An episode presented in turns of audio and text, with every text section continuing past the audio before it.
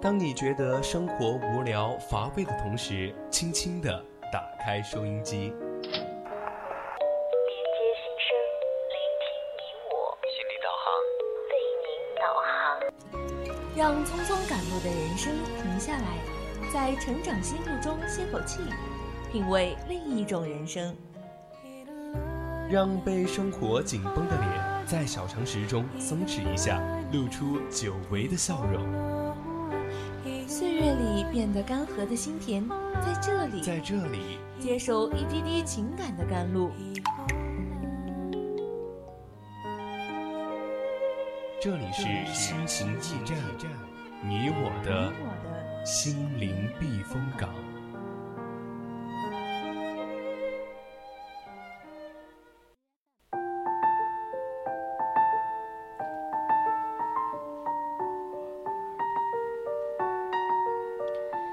回来，这里依然是我们的心情驿站，我是主播十二。听众朋友们，大家好呀，我是主播阿央。对，上半段呢，我给大家分享了一篇文章，请允许我做一个敏感的人。那下半段呢，我们就一起来聊一聊我的姐姐。做姐姐之前，先做自己。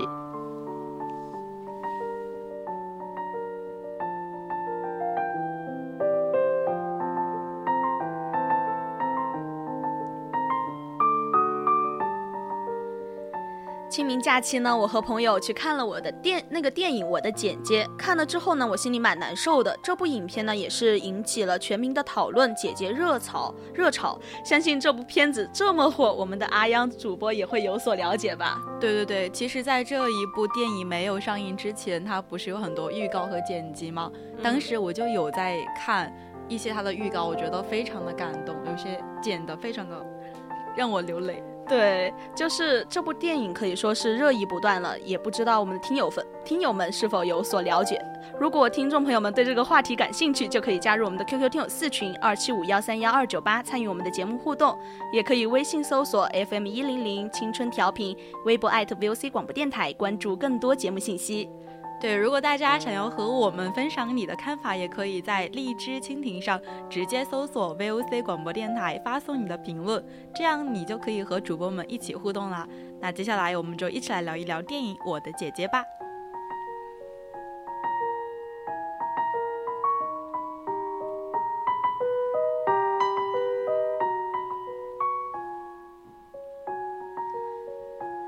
我的姐姐这部电影呢，累计票房已经破了五亿了，叫好又叫座。导演细腻刻画了两代姐姐。先说上一代姐姐安然的姑妈，童年为弟弟付出，成年为丈夫付出，老了为孩子付出。对啊，就是打从出生开始，她的人生就一直在围绕着家庭在转，命运也没有给她说做自己的机会，真的是百般无奈之下，她才说认了头，然后做了那样一个姐姐。但是我们的女主人公安然啊，作为新一代的姐姐，相当于在她身上我们都是同龄人嘛。嗯，她的父母重男轻女，上大学了之后，安然就和家里面断了联系。对，安然毕业之后呢，边工作边考研，渴望脱离原生家庭，完成自己的理想。她有做自己的底气，可是父母去世之后，亲人却要求她无私奉献。道德裹挟之下，他到底该如何选择？两代姐姐的不同人生，如同两幅画卷，无论认命还是不认命，姐姐们都各有各的艰难的。对，因为我不知道十二知不知道，其实，在当时我看这个电影还颇有一番周折。哦，说来听听呢。嗯，是这样的，当时我清明是没有回回去的。嗯，我的父母他们，我他们也从来没有说来看过我，就是两年了。然后结果那一天早上，我们说今天下午去看电影，订的票是在下午两点。嗯，但是呢，我爸爸九点的时候给我打了个电话，说我们马上到高速了，就是还有三个小时就要到我的学校了。嗯，当时我人都是傻的，我不知道呀，因为他们就是想给我一个惊喜，但是怕时间错过了，我又跑出去，所以说才会跟我说。我觉得蛮好的呀，蛮幸福的呀。我也想我自己的父母来看我，就但是两年期间，除了说开学的时候他来过一次之外，然后就再也没有来过了嘛。其实我蛮希望就是像阿央主播一样有这样一个惊喜的。但其实你知道，其实他们也不是说他们来看我我不高兴嘛，我只是觉得哇，当然特别开心，对能够在清明的时候、假期的时候，他们大老远的然后来看我，证明我们家一直都不是重男轻女，我一直都知道，但是。他们总，他们总会通过一些细节和行为来传递他们对长女的重视，也是对我的爱和骄傲。所以说，当时他们来的时候，我真的是非常开心，我就去把票退了。结果呢，他们因为工作的原因嘛，所以说当时我的姥姥、我的妹妹、我的爸爸妈妈都来了。然后呢，我就很开心跟他们吃了饭。结果他们却因为各种原因嘛，必须要提前走，然后就把我送到电影院的楼下。然后，因为你知道我平时出行的话都是公交车或者是打滴滴嘛，对，就是让自己的家人送自己去玩儿的那一那一瞬间，我在路上，然后到我下车，在那个路边边跟他们挥手再见的时候，他们就笑得特别开心。但是我知道，其实我们笑容的背后都隐藏了很多的悲伤的离别，但是都不愿意说出来。没事儿，五一假期的时候还可以再回去嘛。啊，这个故事也是非常悲伤啊，因为因为五一没有钱，我就不想回去了。五一为什么不回去？这么长的假期，我妈说让我回去打扫卫生呢。就是只为了打打打扫卫生，所以才让你回去了。这就是独生子女的那种卑微了。没事，我等着我妹妹长大。我妹妹现在八岁，等她成长起来，哈哈哈，将来家家务事就是妹妹做，就不是我做。可能我就。就一直做，一直做 下去吧，一直做，一直开心，一直做，一直做，一直开心。好了，不要说这个话题了，我们回到我们的主主题吧。哦，对对对，为什么会和你聊到这个呢？是因为，是因为我当时当时就去了，去，因为我是和朋友们约好的，我去的时候正好我们的两个那个厅是错着的，就我是他们的下一轮，然后我就要一个人去看电影。那你知道，其实看这样的电影不是很想一个人看。对，很悲伤。其实我看的时候，我也是提前跟他们说好，嗯，跟我一起去看吧。一起看的，对吧？对，我不敢自己一个人去看，我怕我到时候哭到晕晕在那个座位座位上了。你知道，其实当时当当时在那个厅里面只有我一个人嘛，我一个人的话就我就很悲伤。旁边一堆情侣，这边一个闺蜜，被夹在中间，就左右都他们都哭得很伤心的时候，我不哭；他们不哭的时候，我就哭，因为我的泪点跟他们不一样。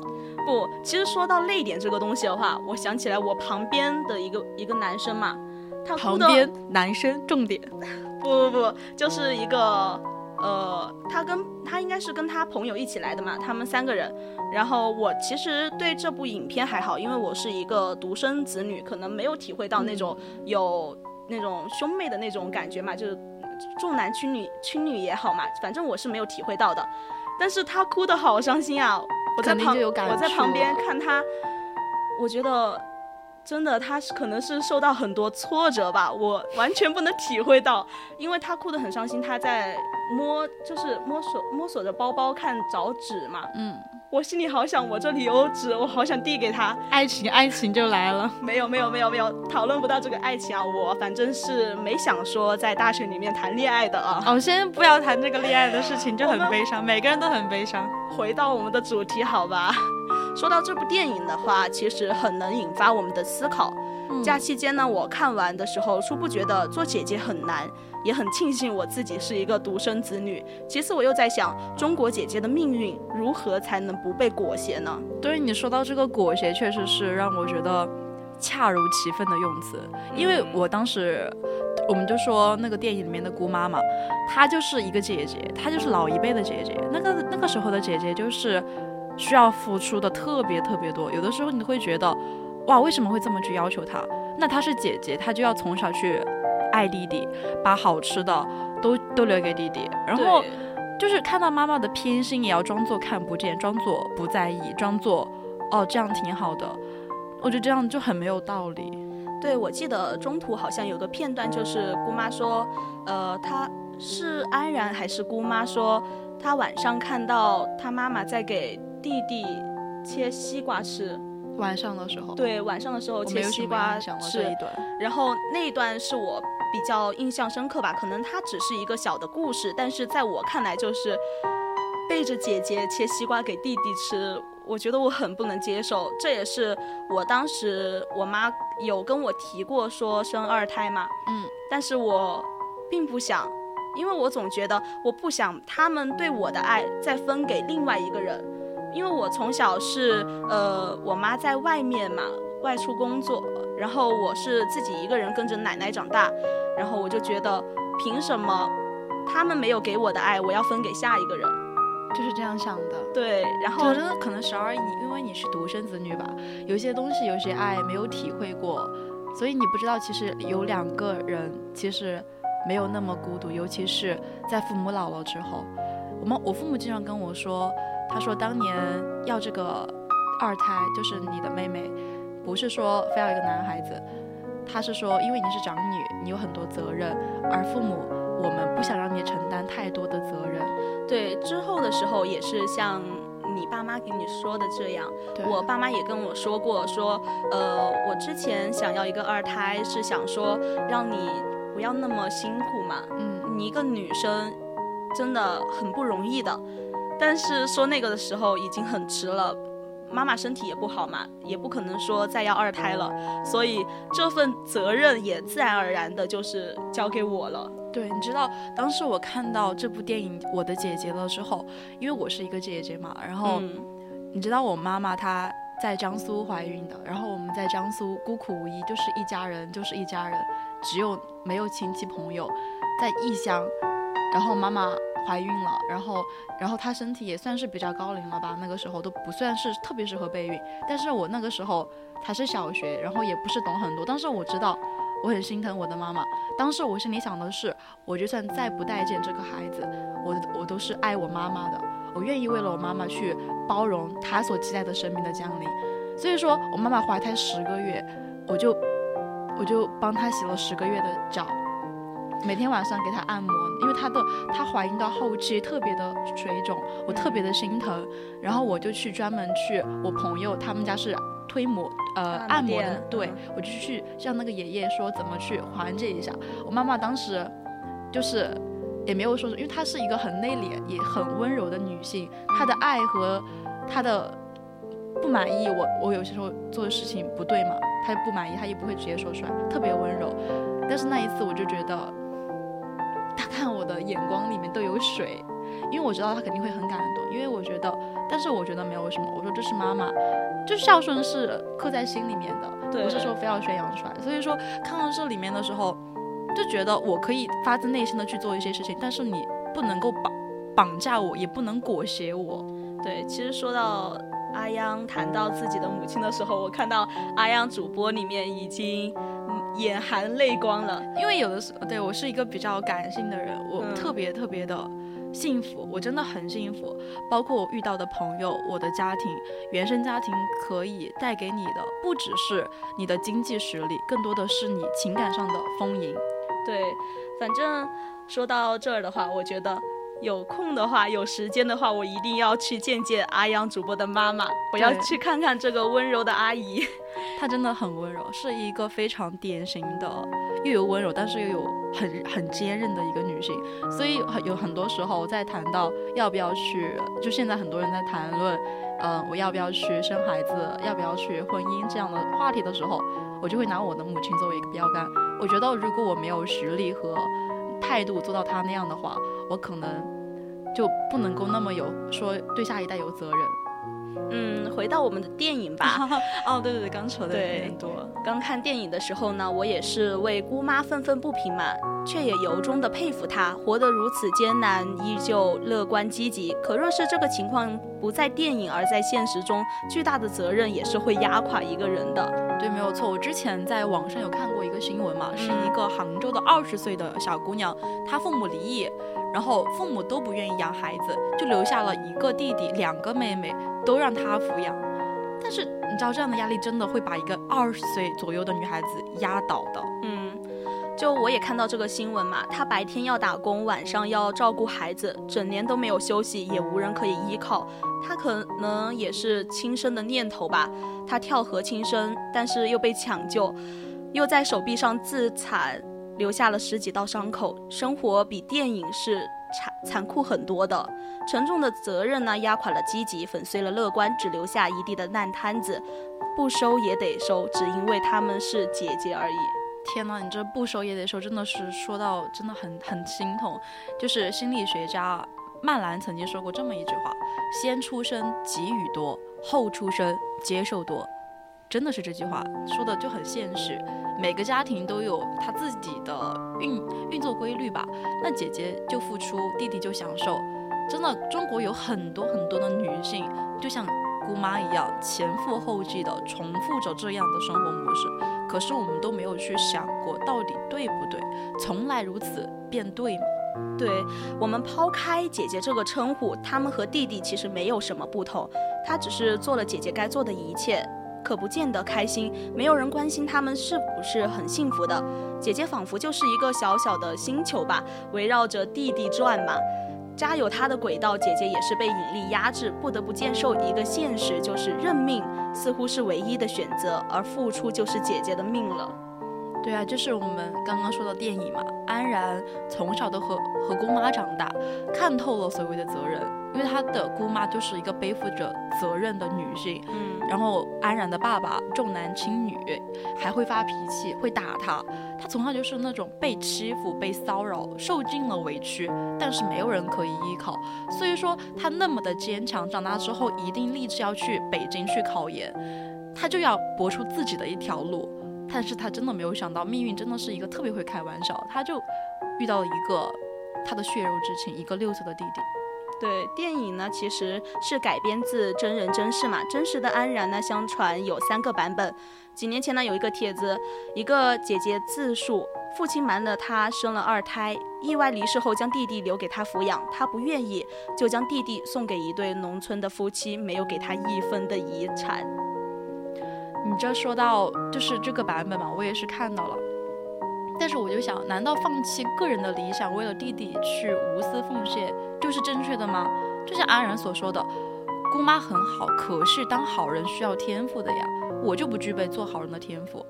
嗯，对啊，环境是逼他成为了一个冷血的动物嘛，人人都会指责他，但是环境造就的。造成他这样的也是他的父母。电影里面有一幕很深刻，就是父母闹离婚，把房子所有权写到女儿的名下。儿子出生之后，他们就计划把房子从女儿那里拿回来，留给儿子。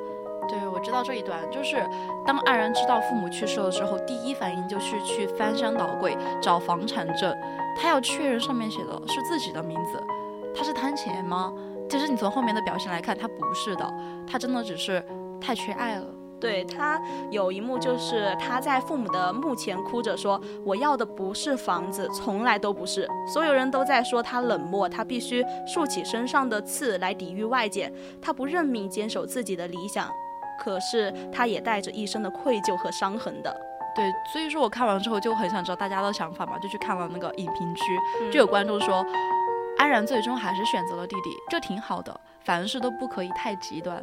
但是也有观众就说：“我希望看到安然果断抛弃弟弟，去北京实现梦想，毕竟这才是他真正想要做的事。”就围绕着做自己还是抚养弟弟，就这两个话题，评论区一直在争论不休。这也是这部电影一个比较开放式的一个结尾所产生的，对吧？然后仿佛身为姐姐，不管认不认命，好像都不对。我们撇开法律层面的抚养义务。女性很难靠一己之力去拒绝母职文化。母职顾名思义就是女性职能化，姐姐该做什么，妈妈该做什么，女儿该做什么，仿佛就是一出生就被安排好了的。对，十二，你提到的这一个母职文化，确实是有提到现在这个社会的痛点。那女性就是在这个社会被养成了那种自我挫败型人格。怎么说呢？就是说会在潜意识里面认同奉献和牺牲，不是说不好，而是说他们这样就没有没有力量去拒绝责任，压力太大了。就有人会用那种自虐的方式来泄愤，就像我们刚刚提到的那个新闻里面的女孩子一样。对，然而姐姐无条件的付出，对弟弟来说也未必是好事。我们看看安然的舅舅就知道了，一点责任都担不起。他不需要这么无私，可社会亲人甚至他自己都觉得他应该是无私的。对对对，当时就是因为他积累了太多吧，所以说每次看到他在里面流泪的时候，我就会很难过。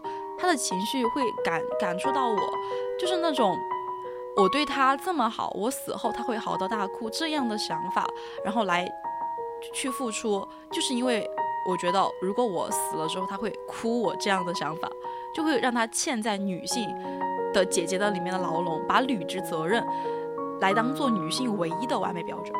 对这种难以承受的压力呢，其实损耗着我们女性的人格和自我。可是这种观念并不贴合人性。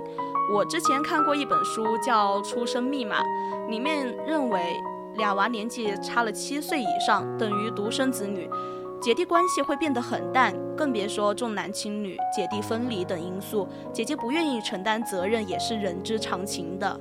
对，十二，你知道我跟我妹妹是差了十十三岁。就是相当于，如果就是你的那本出生密码那不是免写的话，那就其实确实是真的。我不得不说，我跟我妹妹的感情真的很一般，因为毕竟真的年纪差的太多了。所以说，嗯，刚刚我们提到的自我挫败型人格的姐姐，完全不属于我这一挂。而且我我所知道的，我所了解的很多跟我同龄人有同样境况的人，大家都不是这样性格的姐姐，大家更多的是偏向于做自己。就像我们自己说的，我们今天的主题就是做自己。对，因为年龄差太大了嘛。就像小时候我们需要玩伴的时候，可能玩得好，我们可能感情会更好一点。但是长大了之后，我已经有了我自己的思考了，我跟你可能就玩不到一个同一个频道嘛，就可能会说感情自然而然的就会比较淡嘛。这也是没有办法，毕竟是年龄、时间带来的这些不一样的感觉，就是会不一样。但是，毕竟是姐姐，一生姐姐真的承担了太多的责任，也有太多的心酸和委屈。我想着我是长姐，我就一定要做到最好，要给我妹妹做一个典范，不能做那种别人听起来就会觉得哦，你姐姐怎么这样的那种姐姐。对，其实作为姐姐的话，承担着很多的责任嘛，因此呢，他们的责任心往往得到很早的发展。可若是姐姐并并不喜欢弟弟或者妹妹，甚至讨厌他呢，那么无私奉献只会增增加压力，损耗自我罢了。对，但是姐姐那个人出现了，你的身份就变了，你不只是子女，你更是姐姐。就是当这个姐姐的身份灌到你身上的时候。你就会渐渐的去关注到这个人，你就会学着如何去爱他。即使你不那么主观的想去爱他，但是他是你的亲人，你会你们会一起生活，你们会一起面对很多的压力，你们会面共同去面对父母的离世，父母离世之后的仅存在世间的唯一的血脉，你们怎么去交流？我觉得这个电影带给我的很严肃的思考，就是以后该怎么和妹妹相处。